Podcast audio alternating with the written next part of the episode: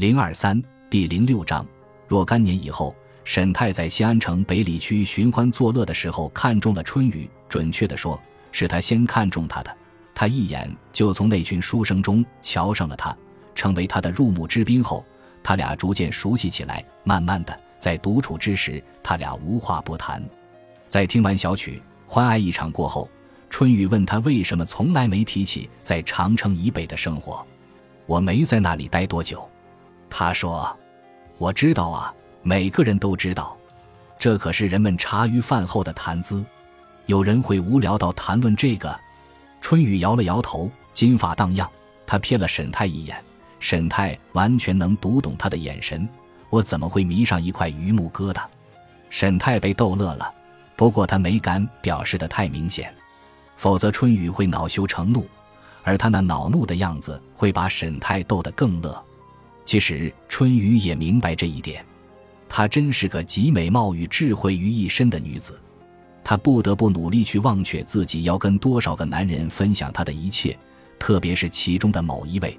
战争还没结束呢，你就被允许体面的退出了军队，还带着荣誉和勋章，哪怕令尊是大将军，这待遇也太反常了。然后你去了石鼓山，却没有作为一名看林武士离开那儿。再然后呢？你出现在新安城，准备去考取功名，你真是太神秘了，阿泰。我能保持下神秘感吗？当然能。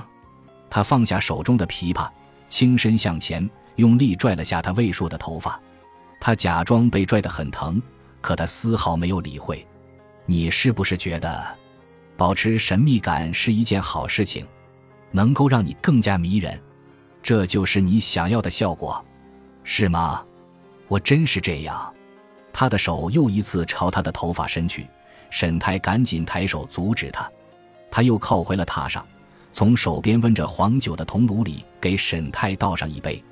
他服侍人的举止完美的无可挑剔，只有对他动手和他俩欢爱的时候，才会表现出狂野的一面。如果你今年春为吉地，想谋一份好差事。可不是写两首歌功颂德的诗送给那些达官显贵们就成了的。别反驳，你想的就是这样。你希望能够出入朝堂，阿泰。那么，你得明白朝堂的规矩，你得会玩这场游戏，否则只能从头输到尾。他俩独处的时候，沈泰会坚持让春雨只叫他的名字。如果我真输了一切，你还会找我吗？他瞪了他一眼。沈泰咧嘴一笑，轻松地说：“我挺幸运的，我也明白你说的意思。至少现在我算是个被人关注和谈论的对象了吧？哪怕我什么都没做，雨儿，我只是不想谈论长城之外的生活而已。那不是什么美好的回忆。而你说的那些朝堂里的游戏规则什么的，我压根就没想过。你必须得想想，这种事就拜托你替我想吧。”这句话一出口，沈泰就觉得后悔了。只见春雨浑身一僵，转过头去。我，春雨缓缓地说：“妾身只是北里区一个下贱的风尘女子，靠卖笑和卖身赚点钱，就连卖身契都还捏在妈妈手里。你再怎么抬举我，也不至于如此。沈爷，就算您这句话是跟我调笑的，也太过分了点。这种事情，您还是自个儿想去吧。”我们只是在谈论你以前的生活，是吗？仅仅是谈论我的生活？他反问。虽然他的话无意中刺伤了他，不过他自轻自贱的回答也让他心疼不已。他也知道，不管春雨的身价有多高，至少有一个人能够轻而易举地把他从醉月楼里赎出来，只要他愿意。他的脸一红，西域女子那白皙的皮肤真是富有独特的风情。过了一会儿。他才心平气和地说：“如果你在春闱中及第，那么或许能有资格进入奇台帝国最为显赫的那个圈子。当然，你也可以选择离开西安城，那是另一种生活了。我们姑且不谈。如果你打算留在这里，出入朝堂，你会混迹于那些野心勃勃的人之中，一个不小心，他们就会把你生吞活剥，然后吐出残渣拿去喂狗。只要撑不死他们。”他那双绿色的眼睛，在整个北里区都出名的翡翠双眸，在这一瞬间显得极其冷硬。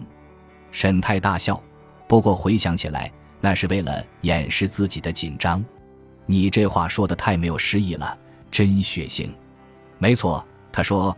不过我可不是诗人。您打算找个才华横溢的姐儿吗？沈大爷，楼下有不少呢，还有其他的青楼里也有。要不要我给你推荐几位呀，爷？这是在报复他之前所说的话。不过这也算是他的闺怨吧。显然两者都有。美人卷珠帘，身作平蛾眉。但见泪痕湿，不知心恨谁。沈太摇了摇头，他本来只是想跟他亲近亲近，迷醉于她的美貌和智慧中，享受两人之间毫无距离的亲昵感。结果呢，他俩倒像是特意来斗嘴似的。他喃喃地说：“是不是在勾心斗角的问题上，女人天生就比男人强？那是因为女人想要过上好日子，就得比男人精明一百倍。”好多女人连自己的人生都无法做主呢，我也有同感。沈太露出一抹微笑。那你觉得我能学会这种精明吗？他没有回应他的笑容。小孩子都能学会，你当然也能，只要你愿意。你可以努力通过电视跟那些精于此道的人混在一块儿。官场里比杆子杀人不见血，朝堂里为了顶上乌纱跟人明争暗斗，拼个你死我活。那可是家常便饭，他还记得自己听了这话以后，只轻轻地说了一句：“就像我兄长那样，是吗？”他只是看着他，没有回答。踩着埋葬女巫土堆周围的枯草，沈泰朝着木屋冲去。他很想大叫一声示警，然后跑到屋前跟伙伴们会合，可他并没有这样做。冷静的思考过后，他知道自己不能打草惊蛇。这是个遥远、陌生而可怕的地方，而他刚刚挖出了一具被杀害的尸体。他还很年轻，还不想把自己的命也送进去。可这些都不完全是他独自一人冲进木屋的理由。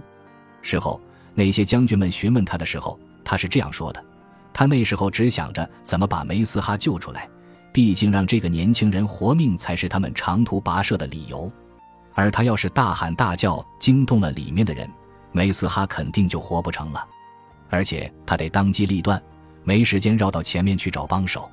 听起来很合理，照当时的情况而言，他的做法确实也没错。可是他不记得自己有考虑过什么，这一切只是出于直觉。那时候沈泰已经完全凭直觉行事了，他的剑和弓都留在马鞍上，而那时候他看到木屋的后墙边有一把铲子，他很清楚里面的人拿它做了什么。压根没有停下来思考或者拟定计划，沈泰毫不迟疑地抓起铲子推开了后门。他没想过自己进屋去要干什么，也没想过屋里会有多少人。这些人为什么杀死了女巫，把她埋在后院，还欺骗了他们这群来求医的人？门没有上锁，他就这么轻而易举地走了进去。屋内很昏暗，沈泰一时间还不适应，几乎什么也看不见。他停下了脚步。勉强辨认出前面有人，正好转身对着他。沈泰大步上前，用尽全身力气挥动着铲子往那人头上拍去。他能感觉到锋利的铲子边缘嵌入了人肉中，鲜血喷溅。那个他此时仍然只看得清轮廓的人，徒劳地举起手，似乎在恳求宽恕，或者表示自己毫无敌意。然后那人缓缓地倒在地上，没让他发出一丝声响。太好了。在此之前，沈泰从来没杀过人，可他完全没顾得上考虑方才的举动意味着什么。他眨了眨眼，祈祷着自己能赶快适应屋内的昏暗。他的心砰砰直跳，眼前逐渐清晰。小木屋里有两间房，他的面前是一道拱门，除了一道门帘，没有任何遮挡。他跨过了地上的尸体，又顿住脚步。慢慢的转身，放下铲子，拿走了死者的长刀，然后他小心谨慎地蹲了下来，仔细检查，确认那人已经断气。那一瞬间，他的情绪有所波动。这么一条活生生的生命，如此迅速而悄无声息地消失了。他蹑手蹑脚地摸到门帘边上，轻轻地掀起一角。还好，屋里点着蜡烛，里面有三个人。其中两个站在大门附近，窃窃私语，脸上表情相当凶狠。沈泰能看到门被上了锁，他们不可能从这里逃出去，看上去也没有注意到刚才的动静。梅斯哈躺在炕边的平台上，沈泰看到他的衣服已经被割开，露出赤裸的胸膛，眼睛仍然紧闭着，看上去很虚弱。屋里的第三个人站在他面前，那人高大壮实，头上还戴着鹿角盔，身上挂着镜子和铃铛，一边轻轻敲着手里的鼓。一边吟唱着什么，他在屋里走来走去，偶尔转个圈。沈泰认出那是巫师特有的舞蹈。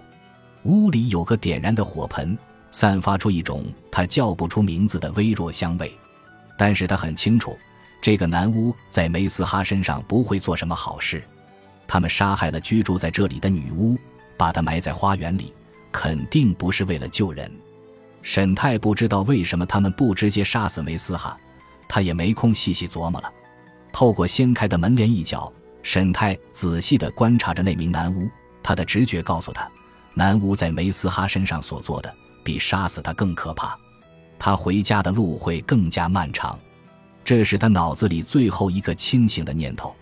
然后他突然用全身力气发出一声大叫，就这么从门帘背后冲了进去。他径直扑向那名男巫。这不是一名训练有素的士兵该做的，通常应该先解决护卫。可他并不是个身经百战的士兵，他只知道自己的任务是阻止那个敲着鼓、神神叨叨的男巫迫害躺在平台上的梅斯哈。那时候他还没去石鼓山，他接受看林武士训练是在从北方回来以后了。但他是一名军人的儿子，一直以来父亲都按照军营里的标准严格训练他。长兄打小就是个喜文不喜武的人，长得又胖，一直声称自己不喜欢武道，抡刀舞剑跟人打打杀杀太有辱斯文。沈高只能把希望寄托在次子身上了。游牧民的长刀比沈泰惯用的短一些，重一些，并且刀身弯曲，更利于马背上劈砍作战。不过这无所谓了，至少比铲子好用就是。说时迟，那时快。沈泰扑到南巫面前的时候，正好看到他转过身来，双眼瞪得滚圆，满是惊讶和愤怒。沈泰用尽全身力气，一刀劈过去，正好砍中南巫身上挂着的镜子。